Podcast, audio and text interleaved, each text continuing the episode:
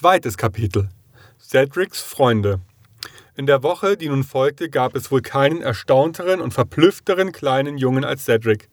Die ganze Woche war aber auch höchst seltsam und unwahrscheinlich. Erst einmal war die Geschichte, die seine Mama ihm erzählte, eine ganz wunderliche, und er musste sie zwei oder dreimal hören, bis er sie verstand, was aber Mr. Hobbs davon halten würde, dafür war er sich auch dann noch nicht klar. Die Geschichte fing mit Grafen an. Sein Großvater, den er nie gesehen hatte, war ein solcher, und sein ältester Onkel wäre dann später ein Graf geworden, wenn er nicht durch einen Sturz vom Pferde getötet worden wäre. Nach einem Tod hätte dann sein zweiter Onkel Graf werden sollen, der war aber in Rom ganz plötzlich am Fieber gestorben. Nun wäre es schließlich an seinem Papa gewesen, den Titel zu bekommen, da aber alle tot waren und niemand übrig, gab es zu guter Letzt niemanden mehr außer ihm der nach seines Großvaters Tode der Graf und Erbe werden würde. Und jetzt für den Augenblick war er Lord Fauntleroy. Als er dies zuerst erfuhr, wurde er ganz bleich. O Liebes, sagte er, ich möchte lieber kein Graf sein. Keiner von den anderen Jungen ist ein Graf. Kann ich nicht keiner sein? Die Sache schien sich jedoch nicht umgehen zu lassen, und als er abends mit seinem Mütterchen am Fenster saß und in die armselige Straße hinausblickte, sprachen sie lange und eingehend darüber. Cedric saß auf seiner Fußbank, das eine Bein übergeschlagen, wie es seine Lieblingsstellung war, und sein kleines Gesicht war ein wenig verstört und ganz rot vor lauter Nachdenken. Sein Großvater wollte, dass er nach England kommen sollte, und hatte deshalb den alten Herrn geschickt. Ich weiß, dass dein Papa sich darüber freuen würde, sagte seine Mama, die traurigen Augen dem Fenster zugewandt. Sein Herz hing sehr an seiner Heimat. Und dann sind dabei auch noch viele Dinge zu bedenken, die du noch nicht verstehen kannst, mein Kind. Ich würde eine sehr selbstsüchtige Mama sein, wenn ich dich nicht reisen ließe. Du wirst das alles begreifen, wenn du erst erwachsen bist. Cedric schüttelte wehmütig das Köpfchen. Es tut mir so leid, wenn ich von Mr. Hobbs fort muss, sagte er. Ich habe Angst, er wird mich vermissen und er wird mir sehr fehlen, er und all die anderen. Als Mr. Havisham, welcher der langjährige Sachwalter des Grafen Dorincourt war und der die Mission hatte, Lord Fauntleroy nach England zu bringen, am nächsten Tage wiederkam, erfuhr Cedric sehr viel Neues. Allein es war ihm gar nicht sehr tröstlich zu erfahren, dass er dereinst ein sehr reicher Mann sein und hier ein Schloss und dort ein Schloss, große Parks, Bergwerke und Ländereien und viele Dienerschaft besitzen werde. Er war sehr bekümmert im Gedanken an seinen Freund Mr. Hobbs, und bald nach dem Frühstück suchte er ihn voll Herzensangst in seinem Laden auf. Er fand ihn die Zeitung lesend und tat ihm mit ernster Miene gegenüber. Er wusste ja, dass das, was ihm widerfahren, für Mr. Hobbs ein herber Schlag sein musste, und er hatte sich's unterwegs genau überlegt, wie er ihm die Sache beibringen wollte. Hallo, sagte Mr. Hobbs. Morgen. Guten Morgen, sagte Cedric. Er kletterte nicht wie sonst auf seinen hohen Stuhl, sondern setzte sich auf einen Biskuitkasten und schlug die Beine übereinander und schwieg so lange, bis Mr. Hobbs fragend über sein Zeitungsblatt hinüber nach ihm schielte. Hallo, sagte er noch einmal. Cedric fasste sich ein Herz. Mr. Hobbs, begann er, wissen Sie noch, von was wir gestern Vormittag gesprochen haben?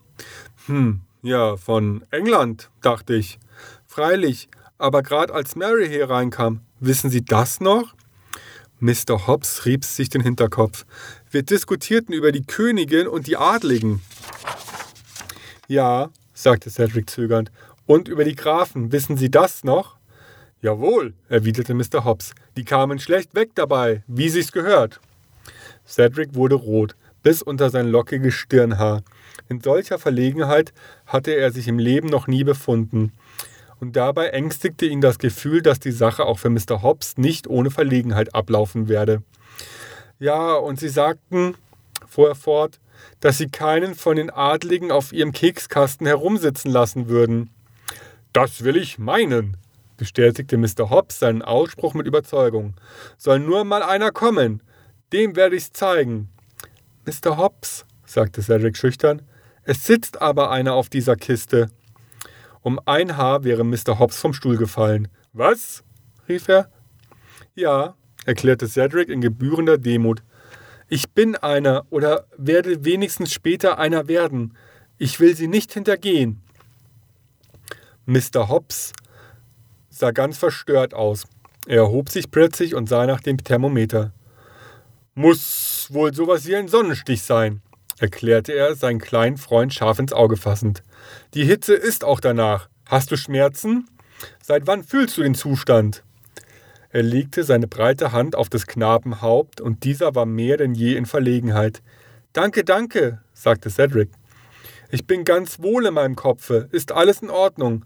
Es tut mir so leid, aber alles, was ich Ihnen gesagt habe, ist wahr, Mr. Hobbs. Deshalb hat mich ja Mary gestern geholt und Mr. Havisham hat meiner Mama alles gesagt. Und er ist ein Anwalt. Mr. Hobbs sank in seinen Sessel und trocknete sich die Stirn mit einem Taschentuch. Einer von uns beiden hat den Sonnenstich. Nein, versetzte Cedric, sicher nicht. Wir müssen uns eben reinfinden. Mr. Hobbs, mein Großpapa, hat Mr. Havisham den ganzen Weg nach England herübergeschickt um uns das alles zu sagen. Mr. Hobbs starrte ganz bestürzt in das unschuldige, ernsthafte, kleine Gesicht vor ihm. Wer ist dein Großvater? fragte er endlich.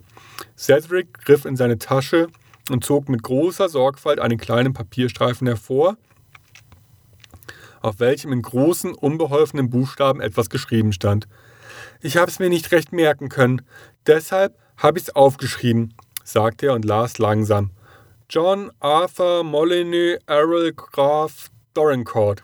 So heißt er und er wohnt in einem Schloss, in ein paar Schlössern, glaube ich.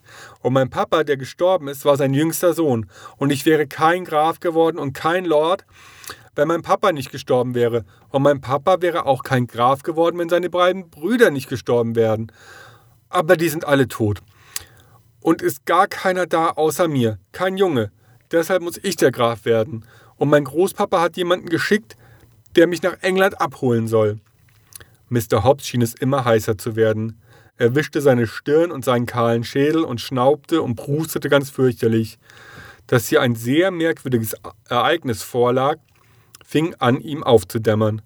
Wenn er dann aber wieder den kleinen Jungen auf der Kekskiste ansah, mit den ängstlichen, unschuldigen Kinderaugen, an dem so ganz und gar nichts verändert zu sein schien, sondern der ganz der gleiche hübsche, fröhliche kleine Kerl war, in seiner schwarzen Hose mit der roten Krawatte, wie er an dem Tage vorher auch da gesessen, so überwältigte ihn diese Geschichte von Adeln und Titeln immer wieder aufs Neue.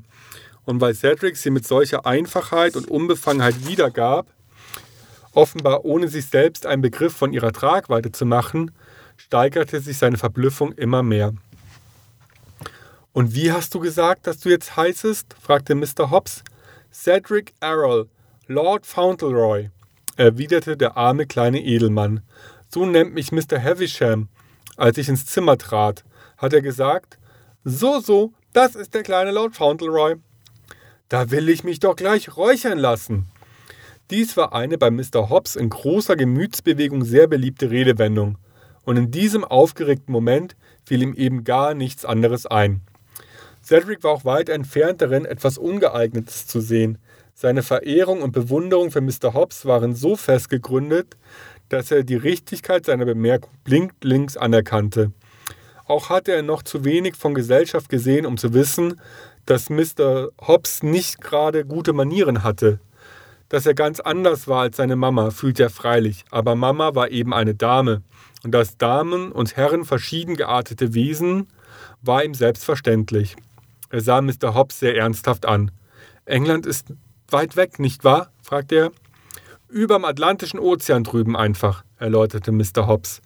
Das ist das Schlimmste an der Sache, sagte Cedric traurig. Vielleicht sehe ich sie da lange nicht mehr. Mag gar nicht dran denken, Mr. Hobbs.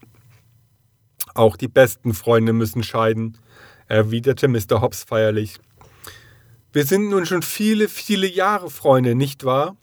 Seit du auf der Welt bist. Sechs Wochen, schätze ich, warst du alt. Da machtest du deinen ersten Ausflug auf die Straße.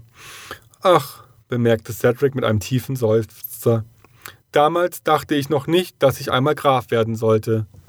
Du meinst also, es sei keine Möglichkeit, aus der Patsche zu kommen? Keine, fürchte ich. Mama sagt, dass es Papas Wunsch sein würde, dass ich gehe. Aber wenn ich auch Graf sein muss, so bleibt mir doch eins. Ich kann versuchen, ein recht guter zu werden. Ein Tyrann werde ich gewiss nicht. Und wenn wieder ein Krieg mit Amerika kommt, so werde ich dem ein Ende machen, wenn ich kann. Es folgte nun eine eingehende, ernsthafte Besprechung mit Mr. Hobbs über den politischen Gesichtspunkt der Sache. Nachdem der würdige Mann den ersten Schreck überwunden hatte, zeigte er sich weit milder als zu erwarten gewesen war, tat sein Möglichstes, die Sache von der guten Seite zu nehmen und stellte eine Menge Fragen.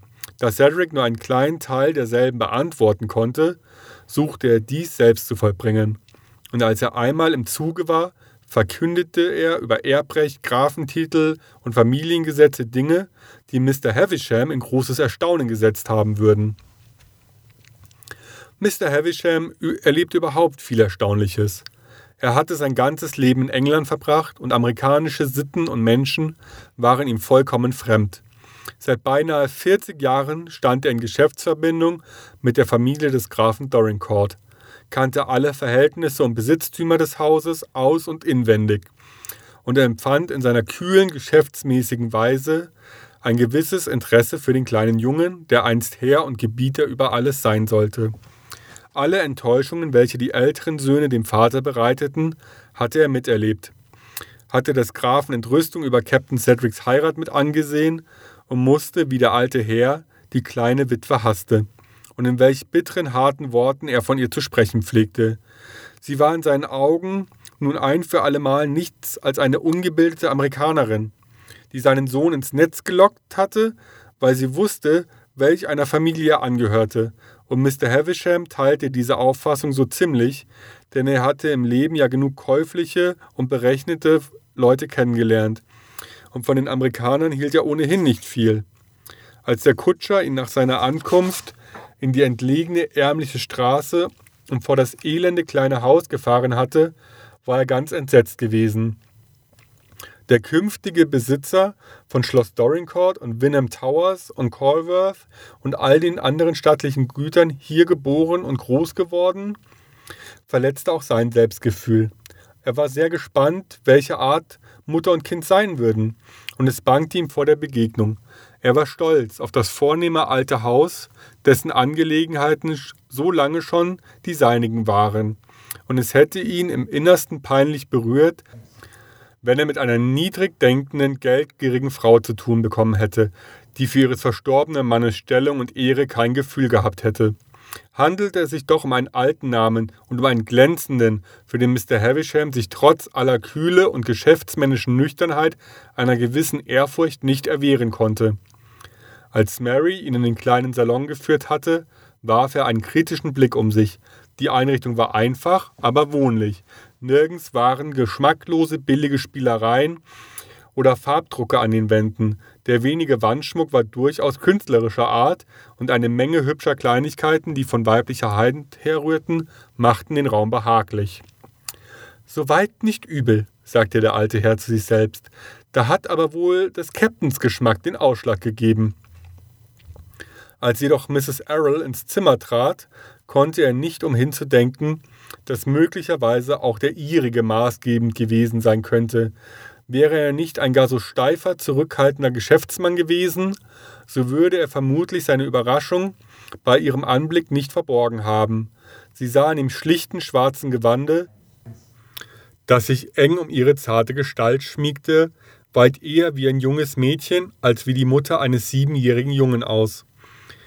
Ihr Gesicht war hübsch und in den großen braunen Augen lag ein Blick voll Unschuld und Innigkeit, dabei aber auch von unsäglicher Traurigkeit, die nicht mehr von ihr gewichen war, seit sie ihren Mann verloren hat. Cedric hatte sie ganz an die traurigen Augen gewöhnt, und zuweilen sah er sie doch fröhlich aufleuchten. Das war aber nur, wenn er mit ihr spielte oder plauderte oder irgendetwas Altkluges sagte oder eines von den langen Fremdwörtern gebrauchte, die er bei Mr. Hobbs oder aus der Zeitung aufschnappte. Er gebrauchte gern so lange Wörter und er freute sich auch, wenn seine Mama darüber lachte, obwohl er nicht begriff, was sie daran komisch fand, denn ihm war es voller Ernst damit. Der Anwalt hatte in seiner langen Praxis Gesichter vom Blattlesen gelernt und wusste auf den ersten Blick, dass er und der Graf sich mit ihren Voraussetzungen gründlich getäuscht hatten. Mr. Havisham war nie verheiratet, ja nicht einmal verliebt gewesen, aber er fühlte, dass dies junge Geschöpf mit der süßen Stimme und den traurigen Augen Captain Errol geheiratet hatte, weil sie ihn mit aller Kraft liebte, und dass sie auch nicht einzig daran gedacht hätte, wessen Sohn er sei, und er wusste nun auch, dass sie ihm keine Schwierigkeiten bereiten werde und dass möglicherweise dieser kleine Lord Fauntleroy seiner Familie nicht so viel Kummer machen werde, als man erwartet hatte. Der Captain war ein hübscher Mann gewesen und die Mutter war sehr hübsch. Vielleicht war der Junge auch zum Ansehen. Als er Mrs. Errol die Veranlassung seines Kommens auseinandergesetzt hatte, ward sie leichenblass. Ach, sagte sie leise, wird es nötig sein, ihn von mir zu trennen? Wir hängen so sehr aneinander. Er ist mein ganzes Glück, meine ganze Welt. Ich habe immer mein Bestes getan, ihm eine gute Mutter zu sein. Und die weiche junge Stimme zitterte und Tränen traten in ihre Augen. Sie wissen nicht, was das Kind mir gewesen ist, setzte sie halblaut hinzu. Der alte Herr räusperte sich. Es ist meine peinliche Pflicht, Ihnen zu sagen, dass Graf Dorincourt Ihnen nicht, nicht freundlich gesinnt ist. Der Graf ist alt und ein Mann von starken Vorurteilen. Amerika und die Amerikaner sind ihm stets besonders zuwider gewesen, weshalb ihn auch seines Sohnes Heirat so aufgebracht hat. Ich bedauere, der Überbringer eines so unerfreulichen Auftrags zu sein. Allein der Graf ist entschlossen, sie nicht zu sehen. Sein Wunsch ist, Lord Fauntleroy unter seiner persönlichen Aufsicht erziehen lassen, ihn bei sich zu haben. Der Graf hängt sehr an Schloss Dorincourt und bringt den größten Teil des Jahres dort zu. Er ist häufig schmerzhaften Gichtanfällen unterworfen und liebt London gar nicht. Lord Fauntleroy würde demzufolge auch hauptsächlich in Dorincourt zu bleiben haben. Ihnen bietet der Graf als Wohnung ein Landhaus Court Lodge an, das in der Nähe von Dorincourt sehr hübsch liegt. Selbstverständlich mit entsprechendem Jahreseinkommen. Laut Fauntleroy darf sie besuchen. Die einzige Beschränkung ist, dass sie ihn nicht besuchen, den Park überhaupt nicht betreten. Es wird also tatsächlich keine Trennung von ihrem Sohne sein. Und ich versichere Ihnen, gnädige Frau, dass diese Bedingungen unter den einmal gegebenen Verhältnissen recht günstig für sie sind. Sie werden selbst einsehen, dass es für Laut Fauntleroy von großer Bedeutung ist, in solcher Umgebung aufzuwachsen und eine derartige Erziehung zu genießen. Es war Mr. Havisham etwas unbehaglich zumute, da eine Szene oder wenigstens einen Tränenausbruch vorhersah und es zum peinlichsten für ihn gehörte, Frauen weinen zu sehen. Nichts derart folgte. Die junge Frau trat ans Fenster und sah einige Augenblicke hinaus, um sich zu fassen und zu sammeln.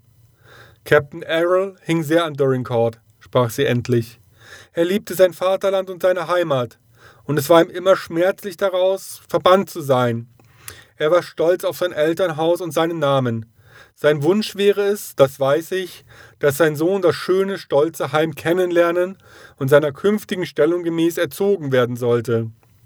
Sie trat wieder zum Tische und blickte unendlich sanft und ergeben zu Mr. Havisham hinauf. Mein Mann würde es so haben wollen, sagte sie einfach. Und es wird wohl für den Knaben das Richtige sein. Ich weiß, ich bin überzeugt, dass der Graf nicht so grausam sein wird, mir des Kindes Liebe entziehen zu wollen. Und ich weiß auch, dass selbst wenn er das tun wolle, mein Junge viel zu sehr seinem Vater ähnlich ist, um sich beeinflussen zu lassen. Er hat ein treues, liebes Herz. Er wird mich lieb haben, auch wenn er mich nicht sehen könnte. Und solange wir uns hin und wieder sehen dürfen, werde ich es ja wohl ertragen können. Sie denkt nicht viel an sich selbst, bemerkte der Anwalt im stillen. Sie stellt keinerlei Bedingungen für ihre Person. Gnädige Frau, sprach er dann, ich weiß Ihre selbstlose Rücksicht auf Ihren Sohn zu schätzen, und er selbst wird Ihnen einst als Mann Dank dafür wissen. Ich kann Ihnen die Versicherung geben, dass Lord Fauntleroy die sorgfältigste Pflege und Erziehung genießen wird und dass Graf Dorincourt ihn so ängstlich behüten wird, wie nur Sie selbst es könnten. Ich hoffe nur, sagte die Mutter mit erstickter Stimme, dass sein Großvater Sadie lieb haben wird. Er ist an viel Liebe gewöhnt. Mr. Havisham musste sich abermals räuspern. Er konnte sich nicht recht vorstellen, dass der jähzornige, hochfahrende, rücksichtslose alte Herr in seinem Gichtstuhl irgendjemand lieb haben könnte. Er wusste aber, dass es in dessen Interesse lag, auf seine mürrische Art und Weise gut zu seinem künftigen Erben zu sein, und er wusste, dass der Graf stolz auf den Jungen sein würde. Lord Fauntleroy wird nichts zu entbehren haben, dessen bin ich gewiss, versetzt er. Einzig in Rücksicht auf das Glück des Kindes wünschte der Graf, dass sie nahe genug leben, um ihn täglich zu sehen. Mr. Havisham hielt es nicht für angemessen, die Ausdrücke, in welchen der Graf diesen Beschluss formuliert hatte, hier wörtlich zu wiederholen, sondern zog es vor, seines Auftraggebers Angebot in eine höflichere und mildere Form zu kleiden. Von Neue wurde ihm etwas bange, als Mrs. Errol Mary hereinrief und ihr den Befehl erteilte, den Jungen zu suchen. Wird nicht schwer finden zu sein, erklärte diese.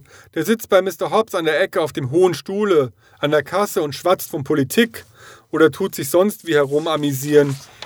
Unter der Seife oder in Lichtern oder derlei Zeug. Vergnügt wie immer. Mrs. Hobbs kennt ihn, seit er auf der Welt ist, erklärte Miss Errol. Er ist sehr gütig gegen Sadie und die beiden sind große Freunde. Zufällig hatte Mr. Havisham im Vorüberfahren einen Blick auf das nicht sehr elegante Geschäft mit den offenen Kartoffelsäcken, Apfelfässern und dem hundertlei Krimskrams geworfen und fühlte nun von neuem ernste Zweifel in sich aufsteigen. In England pflegen die Kinder vornehmer Eltern keinen Verkehr in Kramläden zu haben. Und die Sache kam ihm bedenklich vor. Schlechte Manieren waren höchst misslich an dem Jungen, denn gerade die Neigung, zu schlechten Freunden hatte den Grafen an seinen beiden ältesten Söhnen so tief verletzt. War es denkbar, dass der Junge derartige Anlagen von seinen Onkeln übernommen hatte, statt der liebenswürdigen Eigenschaften des Vaters? In großer innerer Unruhe setzte er sein Gespräch mit Mrs. Errol fort, bis das Kind kam. Als die Tür aufging, scheute Mr. Havisham sich förmlich, einen Blick auf Cedric zu werfen. Für viele Leute, die den trefflichen Mann im Leben lange kannten, wäre es äußerst interessant gewesen zu beobachten, was in ihm vorging, als er den Jungen auf seine Mutter zueilen sah. Der Wandel in seinen Gefühlen war derart, dass er ihn förmlich erschütterte. Im ersten Augenblick erkannte er, dass der kleine Geselle hübscher und vornehmer war, als er je einen gesehen, und dabei hatte seine Erscheinung etwas ganz Eigenartiges. Die kleine Gestalt war voll Anmut, Kraft und Energie. Sein Köpfchen trug er hoch, und in der ganzen Haltung lag eine gewisse Tapferkeit, seinem Vater sah er überraschend ähnlich. Von ihm hatte er das goldene Lockenhaar, von der Mutter die großen braunen Augen, nur dass in den seinigen auch kein Schimmer von Schüchternheit oder Trauer lag, sondern sie unschuldig und erschrocken in die Welt hineinschauten, als sollte ihr Träger Furcht und Sorge nie kennenlernen. Der hübscheste kleine Bursche, den ich je gesehen habe, dachte Mr. Havisham bei sich, während er nichts verlauten ließ als die Worte Also, das ist der kleine Lord Fauntleroy. Und je häufiger er diesen Lord Fauntleroy sah und um sich hatte, desto mehr steigerte sich sein Erstaunen. Er hatte zwar in England reichlich Gelegenheit gehabt, Kinder zu sehen, hübsche, rosige, kleine Mädchen und Knaben, die von Erzieherinnen und Hauslehrern korrekt am Gängelbande geführt wurden und die zum Teil scheu und schüchtern, zum Teil sehr geräuschvoll und zudringlich waren, Allein großes Interesse hatten sie alle dem förmlichen, ernsthaften Anwalt nicht abgewonnen. Und so hatte er in Wirklichkeit sehr wenig Erfahrung in Bezug auf kleine Leute. Vielleicht machte ihn sein persönliches Interesse an Lord Fauntleroys Geschick mehr zur Beobachtung geneigt, aber wie dem auch sei, er fand sehr viel Bemerkenswertes an dem Knaben. Cedric hatte keine Ahnung davon, dass er ein Gegenstand der Beobachtung war und gab sich ganz wie immer, mit seiner gewöhnlichen Herzlichkeit steckte er Mr. Havisham sein Händchen hin, als er ihm vorgestellt wurde, und er antwortete auf alle Fragen mit der nämlichen Freimütigkeit und Unbefangenheit, die in seinem Verkehr mit Mr. Hobbs herrschten. Er war sehr schüchtern, noch keck, und dem Advokaten fiel auf, dass er seinem Gespräch mit Mrs. Errol mit der vollen Aufmerksamkeit eines Erwachsenen folgte. Scheint ein frühreifes Kind zu sein, bemerkte er gegen die Mutter. In manchen Beziehungen ja, erwiderte sie. Er hat immer rasch begriffen und schnell gelernt und auch sehr viel mit Erwachsenen gelebt. Sehr komisch ist seine Vorliebe, allerlei lange Wörter oder Redensarten, die er irgendwo gelesen, wieder anzubringen. Aber er hat auch ebenso viel Freude an Kinderspielen. Er ist ziemlich begabt, glaube ich. Dabei aber ist er ein richtiger wilder Junge. Bei seiner nächsten Begegnung mit ihm hatte Mr. Havisham Gelegenheit, sich von der Richtigkeit dieses Ausspruchs zu überzeugen. Als am Tag darauf seine Kutsche in die Straße einbog, fiel ihm plötzlich eine Gruppe kleiner Jungen in die Augen, die sich sichtlich in großer Erregung waren. Zwei davon standen im Begriff, einen Wettlauf zu unternehmen. Und in einem derselben erkannte Mr. Havisham den jungen Lord, der an Kreischen und Lärmen keineswegs hinter seinen Kameraden zurückblieb. Er stand neben seinem Rivalen, das eine Bein im roten Strumpf schon sprungbereit ausgestreckt. Auf eins, macht euch fertig, rief der Starter mit gellender Stimme. Zwei, tretet vor. Auf drei, los! Mr. Havisham fand das Interesse, mit dem er sich aus dem Wagenfenster beugte, selbst äußerst komisch.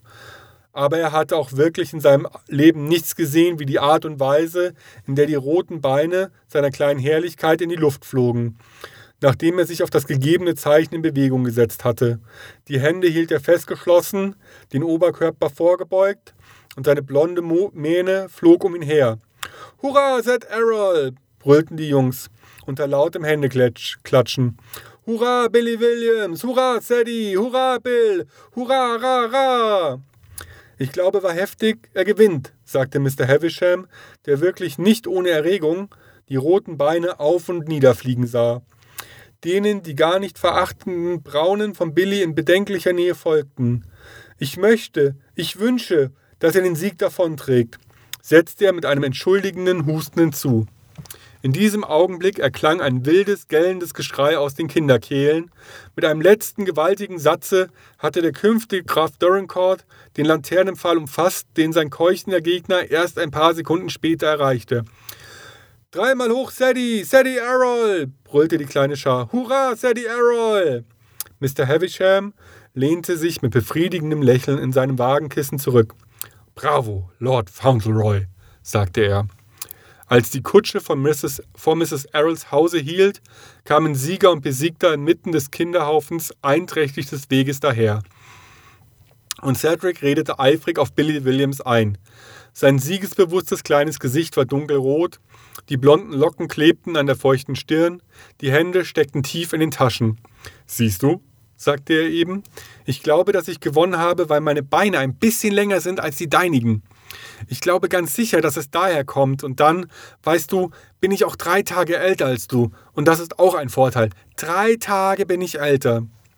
Diese Darstellung der Sachlage schien auf Billy Williams so erheiternd zu wirken, dass ihm die Welt wieder erträglich vorkam und er sogar wieder ein wenig zu schwindeln anfing, gerade als ob er die Wette gewonnen und nicht verloren hätte. Sadie Errol bewährte auch hier wieder sein Talent, andere vergnügt zu, zu machen.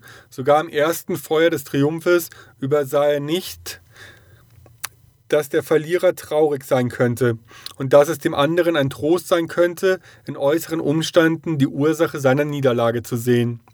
Mr. Havisham hatte an diesem Morgen noch eine lange Unterredung mit dem kleinen Sieger, in deren Verlauf er mehr als einmal lächelte und sein Kinn mit der mageren Hand rieb. Mrs. Errol war abgerufen worden und Cedric und der Anwalt blieben miteinander allein. Anfangs zerbrach sich Mr. Havisham ein wenig den Kopf, was er mit seinem jugendlichen Gefährten anfangen sollte.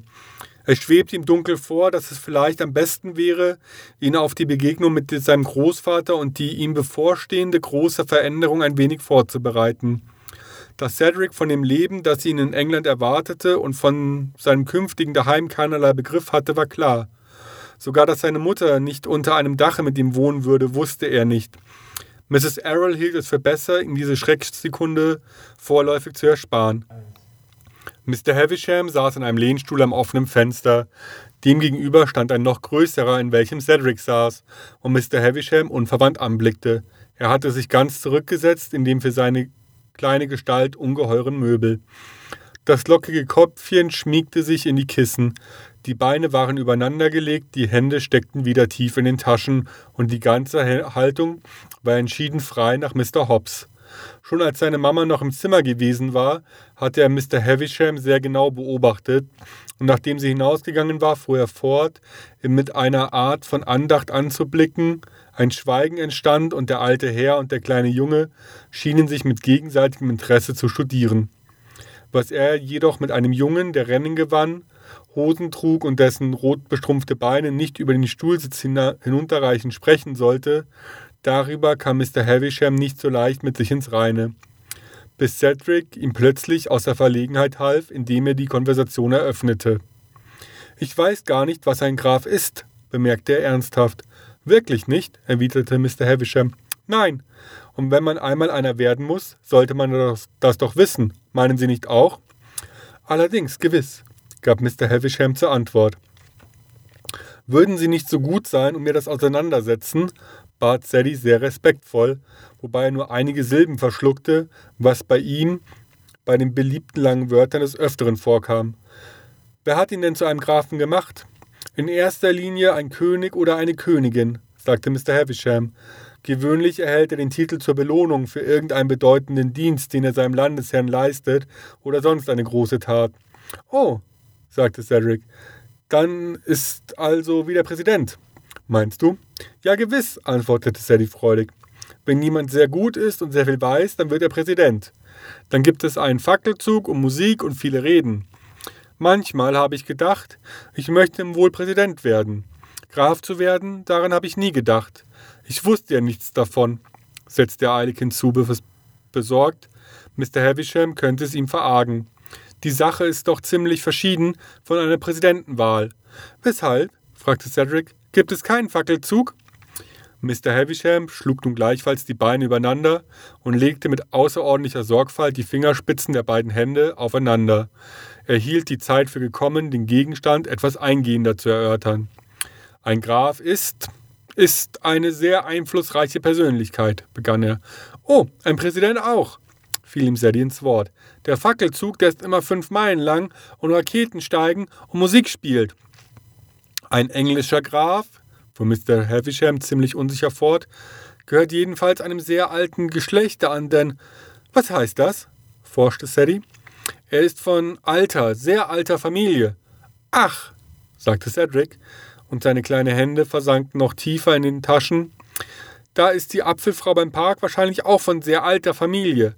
Ja, ganz gewiss ist sie von uraltem Geschlecht, denn die ist so alt, so alt, ach, Sie würden sich wundern, dass sie nur noch stehen kann. Und doch sitzt sie immer draußen, sogar wenn es regnet. Sie tut mir so leid. Und den anderen Jungen auch. Einmal hat Billy Williams einen Dollar gehabt und da habe ich ihm gesagt, er solle jeden Tag um 5 Cent Äpfel abkaufen. Bis sein Geld alle sei. Das hätte für 20 Tage gereicht, aber schon nach acht Tagen kriegte er Äpfel über. Aber damals, das traf sich gut, schenkte mir ein Herr 50 Cent und nun konnte ich an seiner Stadt Äpfel kaufen. Es tut einem doch so leid, wenn jemand so arm ist und von so altem Geschlecht. Das ihrige, sagt sie, ist ihr in die Knochen gefahren und wenn Regenwetter ist, tun sie sehr, sehr weh. Mr. Havisham blickte in einiger Verlegenheit in das ernsthafte, unschuldige Gesicht seines Kleinen gegenüber. Ich fürchte, du hast mich nicht ganz verstanden, fuhr er fort. Wenn ich von altem Geschlecht spreche, so meine ich damit nicht hohes Alter der Personen, sondern dass der Name einer solchen Familie lange bekannt ist. Vielleicht hunderte von Jahren sind Männer, die diesen Namen trugen, in der Geschichte ihres Landes genannt und gefeiert worden. Wie George Washington, ergänzte Sadie. Von dem habe ich gehört, seit ich auf der Welt bin, und lange vorher wusste man schon von ihm. Und Mr. Hobbs sagt, er wird gar nie vergessen werden. Der erste Graf Dorincourt, erklärte Mr. Havisham mit einer gewissen Feierlichkeit, empfing den Titel eines Grafen vor 400 Jahren. Ach, das ist lange her. Himmel, was für eine lange Zeit. Haben Sie das äh, Mutter auch erzählt? Das wird Sie interessieren. Wenn sie reinkommt, müssen wir das gleich sagen. Sie hört so gern Kuriositäten. Aber was tut denn ein Graf noch außerdem, dass er den Titel bekommt?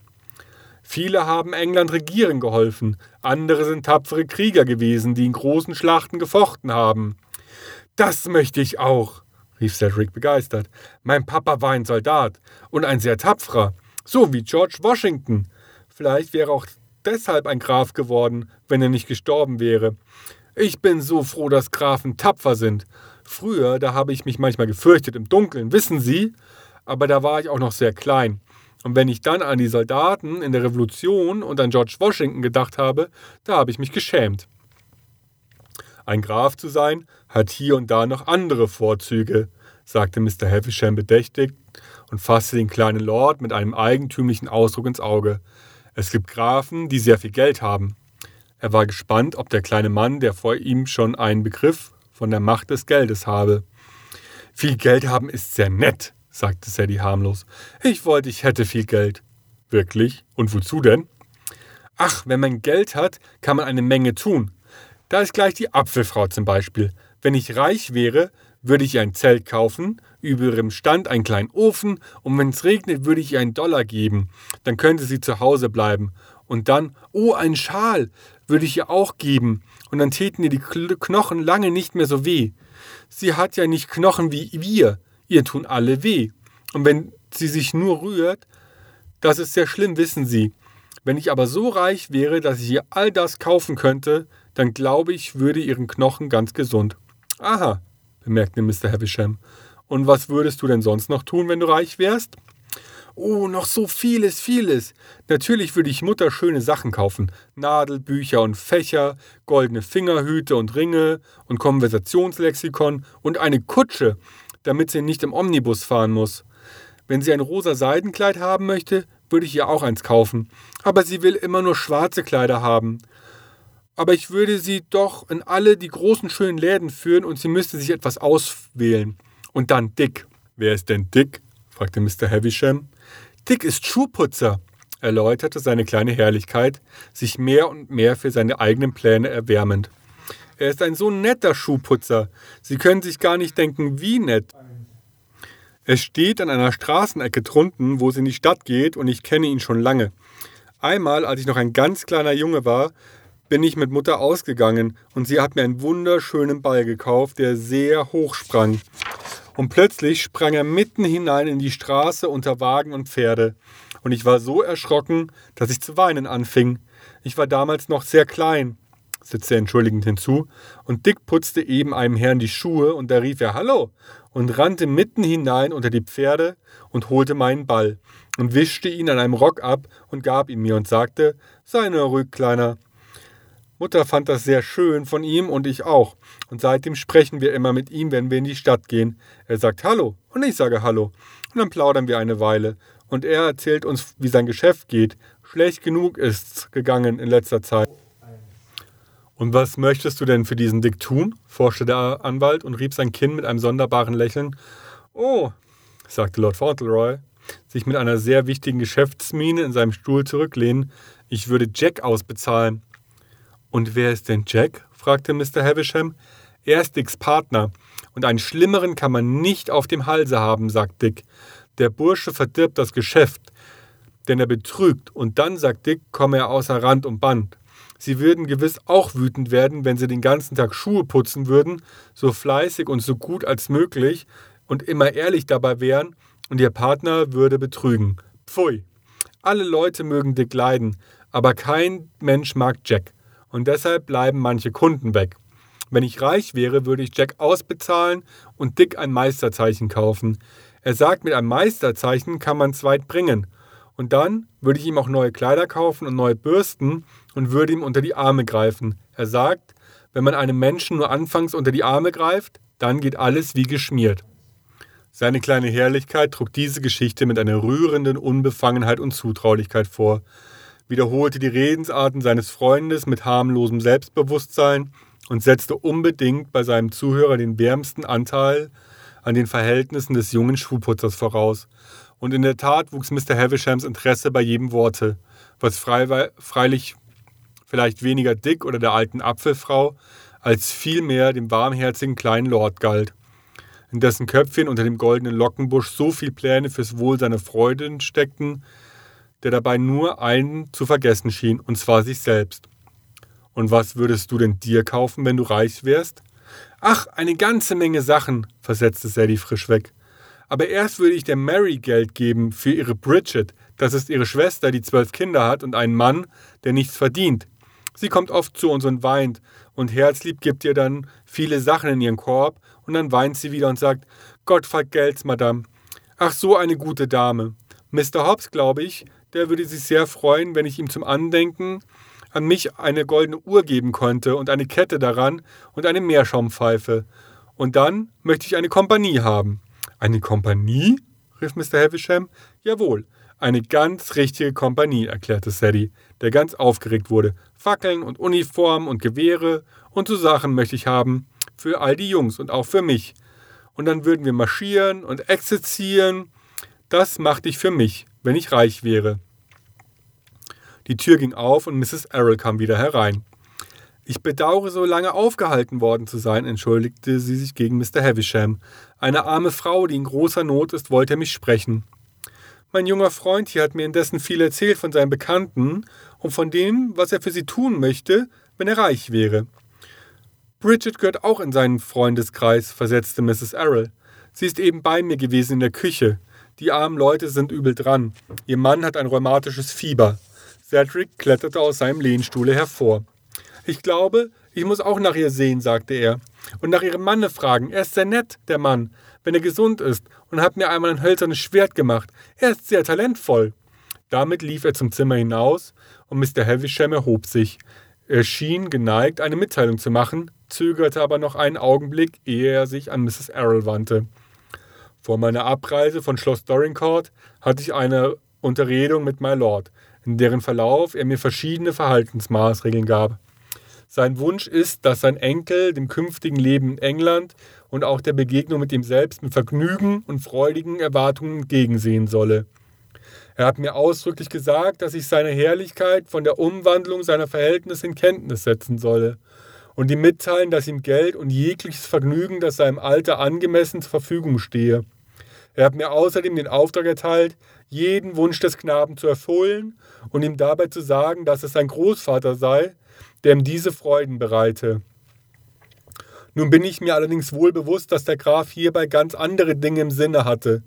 Wenn jedoch Lord Fauntleroy Freude daran findet, der armen Frau zu helfen, so würde es nicht in der Absicht meines Auftraggebers liegen, ihm dies Vergnügen zu versagen. Es war das zweite Mal, dass Mr. Havisham die Wünsche des Grafen in einer Umschreibung wiedergab. Seine Herrlichkeit hatte gesagt, der Junge soll wissen, dass ich ihm geben kann, was sein Herz begehrt. Er soll merken, was es heißt, der Enkel des Grafen Dorincourt zu sein. Kaufen Sie ihm, was ihm einfällt. Stecken Sie in die Taschen voll Geld und sagen Sie ihm, dass es von seinem Großvater kommt. Die Motive dieser Großmut waren nichts weniger als rein, und wenn es sich um ein minder liebevolles, warmherziges Kind gehandelt hätte, würde das Experiment vielleicht schlimm ausgefallen sein. Cedrics Mutter ahnte keinerlei Gefahr. Sie dachte einfach, dass ein einsamer, unglücklicher alter Mann, der seinen Kindern hatte ins Grab blicken müssen, ihrem Jungen Liebe erweisen und seine Neigung gewinnen wollte. Dabei freute sie sich, dass Cedric der armen Frau sollte helfen können, und es ward ihr leichter ums Herz bei dem Gedanken, dass die erste Wirkung dieser seltsamen Wandlung ihres Geschickes die sein sollte, dass ihr Kind anderen helfen und beistehen konnte, und ein warmes Rot stieg in ihr hübsches, schmales Gesicht. Oh, sagte sie, das war sehr gütig von dem Grafen. Und wie wird Cedric sich freuen? Er hing immer sehr an dieser Bridget und an ihrem Manne. Die Leute sind einer Unterstützung würdig. Und es hat mir oft wehgetan, dass ich nicht mehr geben konnte. Der Mann ist ein tüchtiger Arbeiter, aber nun war er lange krank und hat kostspielige Arzneien und allerlei Stärkung nötig gehabt. Mr. Havisham zog seine Brieftasche hervor und öffnete sie langsam mit einem eigentümlichen Lächeln. Er überlegte sich im Stillen, was der Graf wohl über diesen ersten, seinem Enkel gewährten Wunsch denken würde, und war nicht sehr im Klaren, wie der mürrische, egoistische Herr diese Deutung seines Auftrages auffassen werde. Ich weiß nicht, gnädige Frau, fuhr er fort, ob Ihnen genau bekannt ist, dass der Graf Dorincourt ein ungemein reicher Mann ist und vollkommen in der Lage, jede Laune zu befriedigen. Er wäre ohne Zweifel ganz damit einverstanden, dass Lord Fauntleroys Einfälle ausgeführt werden. Darf ich Sie bitten, ihn hereinzurufen? Ich werde ihm fünf Pfund für die Leute geben. 25 Dollar? rief Miss Errol. Das ist ja ein Vermögen für die Frau. Das kann ich kaum glauben. Glauben Sie es, immerhin, und gewöhnen Sie sich an den Gedanken, dass im Leben Ihres Knaben ein Wendepunkt eingetreten ist und dass ab von jetzt ab viel Macht in seine Hände gegeben sein wird. Ach, und er ist noch so jung, noch solch ein ganzes Kind. Wie soll ich ihn lehren, so gu sie gut zu gebrauchen? Ich erschrecke fast davor, mein kleiner, guter Junge. Der Anwalt hatte abermals das Bedürfnis, sich zu räuspern. Es war merkwürdig, wie der ängstliche, schüchterne Blick dieser braunen Augen sein verknöchertes Herz rührte. Wenn ich aus der Unterredung, die ich heute früh mit Lord Fauntleroy gehabt habe, schließen darf, gnädige Frau, so möchte ich vorhersagen, dass der künftige Herr von Dorincourt mindestens ebenso an andere als an seine Person denken wird. Es ist freilich nur ein Kind, aber meiner Ansicht nach in dem Punkte zuverlässig. Die Mutter ging Cedric holen und brachte ihn ins Wohnzimmer. Vor der Türe hörte Mr. Havisham ihn laut reden. Entzündlichen Rheumatismus hat er, sagt er. Und das ist eine besonders schreckliche Art von Rheumatismus. Und er denkt immer an die Hausmiete, die nicht bezahlt ist. Und Bridget sagt, das macht die Entzündlichkeit viel schlimmer. Pat könnte eine Stelle kriegen in einem Laden, aber er hat keine anständigen Kleider. Das kleine Gesicht war noch ganz bekümmert, als er hereinkam. Offenbar taten ihm seine Schützlinge sehr leid. Mutter, sagt, Sie wollen etwas von mir? wandte er sich an Mr. Havisham. Ich habe nur mit Bridget gesprochen. Mr. Havisham sah ihn freundlich an, fühlte sich aber einigermaßen verlegen und ungeschickt. Wie die Mutter gesagt hatte, war er doch noch ein sehr kleiner Junge. Der Graf Dorincourt begann er und warf ihm warf dann unwillkürlich einen hilfesuchenden Blick auf Mrs. Errol. Plötzlich kniete die Mutter an seiner Seite des kleinen Lord und schlang zärtlich die Arme um seine schlanke kleine Gestalt. Sadie, der Graf, siehst du, ist dein Großvater, deines Papas Vater, und er ist sehr gütig und hat dich lieb und möchte, dass du ihn auch lieb hast. Und jetzt, wo alle drei Söhne tot sind, die einst seine kleinen Jungen waren, er möchte dich glücklich wissen und möchte, dass du andere glücklich machst. Und er ist sehr reich und will, dass du alles haben sollst, was du dir wünschst. Das hat er Mr. Havisham gesagt und hat ihm viel, viel Geld für dich gegeben. Wenn du nun willst, so darfst du Bridget so viel geben, dass sie ihre Miete bezahlen und ihrem Manne alles kaufen kann, was er braucht. Ist das nicht herrlich, Sadie? Ist der Großvater nicht gut? Und, so, und sie küsste das Kind auf seine runden Wangen, deren Farbe voller lauter Freude und Aufregung immerfort wechselte. Kann ich das Geld jetzt gleich haben? rief er. Darf ich sie jetzt gleich geben? Sie will eben gehen. Mr. Havisham händigte ihm die Summe aus und er stürmte aus dem Zimmer. Bridget! hörte man in Jugend rufeln. Bridget, so warte doch! Hier ist das Geld. Das gehört dir. Jetzt kannst du deine Miete zahlen. Mein Großvater hat es mir gegeben. Für dich und Michael.